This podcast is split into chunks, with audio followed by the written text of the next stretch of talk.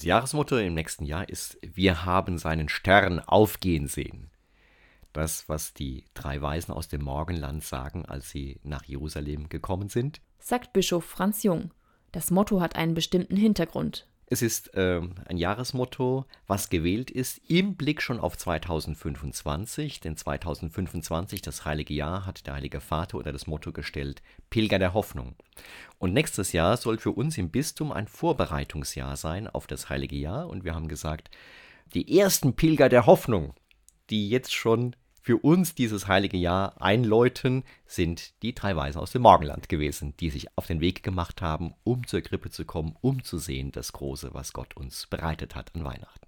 Alle 25 Jahre findet ein heiliges Jahr statt. Das Jahr 2024 soll deshalb vor allem ein geistliches Vorbereitungsjahr werden.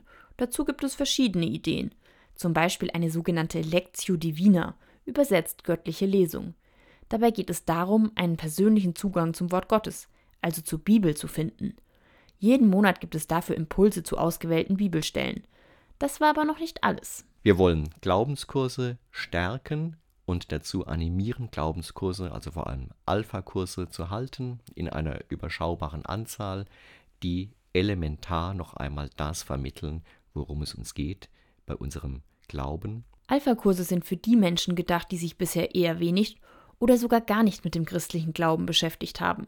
Es sind quasi Glaubenseinsteigerkurse. Die Vorbereitung auf das heilige Jahr 2025 wird auch noch an einer anderen Stelle deutlich. Wir wollen Orte der Hoffnung identifizieren in unserem Bistum, zu fragen, wo gibt es Orte, an denen Menschen noch einmal im Glauben bestärkt werden können, in ihrer Not hingehen können. Wir haben hier viele wunderbare Wallfahrtsorte, auch Orte in den Gemeinden. Natürlich geht es 2024 nicht nur um geistige Impulse. Es wird auch angepackt. Wir werden auch nächstes Jahr wunderbar die 72-Stunden-Aktion haben. Also nochmal auch ein Zeichen der Hoffnung. Junge Menschen, die in einer begrenzten, überschaubaren Zeit ein sichtbares Zeichen der Veränderung dieser Welt zum Guten setzen, sehr motivierend. Für Kinder und Jugendliche gibt es außerdem noch einen weiteren großen Programmpunkt. Und wir werden die große Wallfahrt haben, nächstes Jahr der Ministrantinnen und Ministranten nach Rom. Wir machen uns auf den Weg, wir wollen gemeinsam uns erleben. Das ist jetzt ganz wichtig, nach der Zeit von Corona sich wieder auf den Weg zu machen.